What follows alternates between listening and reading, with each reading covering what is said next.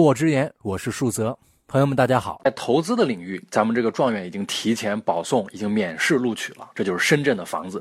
五月份，深圳新房的均价突破了五万五，同比去年涨幅接近一倍。但是今天我们想讨论的问题，并不是继续唱多深圳房价，而是想问为什么一河之隔，深圳房价暴涨，但是香港房价却在暴跌？现实版的淮南为局，淮北为止，就这么真实的上演了。我们看到一个数据，香港的房价已经提前见顶了，出现在二零一五年的九月，然后到现在为止，香港的房子平均已经跌了百分之十到百分之二十了。现在香港的房子出现了大量的负资产，暴增了十五倍之多。好，名词解释，什么叫负资产？也就是房子现在的价钱比在银行欠的贷款还要便宜，那你还还贷就没有意义了呀。正资产跟负资产，它俩的区别就是健康的母鸡和生病的公鸡的区别。一个能不断生蛋，让你不断的增值；另一个是你不断的给它打针、吃药、看病，还给它喂食，但是它一天天消瘦，不断的让你缩水。房子跟股票一样，它有价值，它是个资产，在于它能够产生不断的现金流的支撑，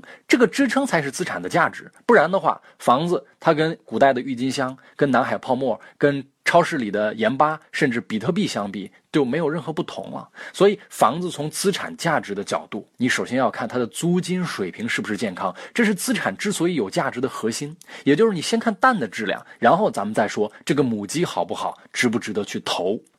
如果说租金的水平决定了房子的投资的价值，那么我们要问是谁决定了租金的水平呢？答案是人口的流入。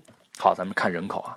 二零一三年，深圳的户籍人口是三百万，流动人口一千五百万。当时深圳已经是中国人口流入最多的城市了。好，现在两年过去，到了今天，深圳人口又增加了三百万，涨幅达到了百分之十七，又是全国名列前列。但是你反过来看，香港虽然人比深圳要多两倍，但是，一四到一五年，香港的人口增长只有百分之零点八，它是没有人口流入的。所以，没有人口流入支撑的地方，房子是不能投的，因为没有人就没有房租，没有房租支撑的房子，那么它的投资价值就是空中楼阁。所以这是一个基础的分析房子的一个思路跟视角。不过今天我们准备另辟蹊径，找另一个角度，从制造业的角度来看房价。你会发现，整个从全球历史，制造业经历了几次大转移。最开始是二战之后的美国，然后美国成本上去之后，制造业美国转移到了日本跟德国。那么制造业转移带来工人工资的上升，于是呢，它会引发成本的上升，于是制造业就会不断的迁向成本更低的地方。于是从日德迁移到了东亚四小龙。在这个过程中，日本引爆了房地产的泡沫，引爆了整个的经济的危机。哎，接力棒传到了东亚四小龙，以中国香港、中国台湾，包括新加坡为代表，他们的制造业出现了大发展，他们的房子出现了繁荣，他们的经济 GDP 出现了高速的增长。于是又出现了老问题，人工成本的上升。于是制造业就要进一步的转移，这一次来到了中国的内陆。于是呢？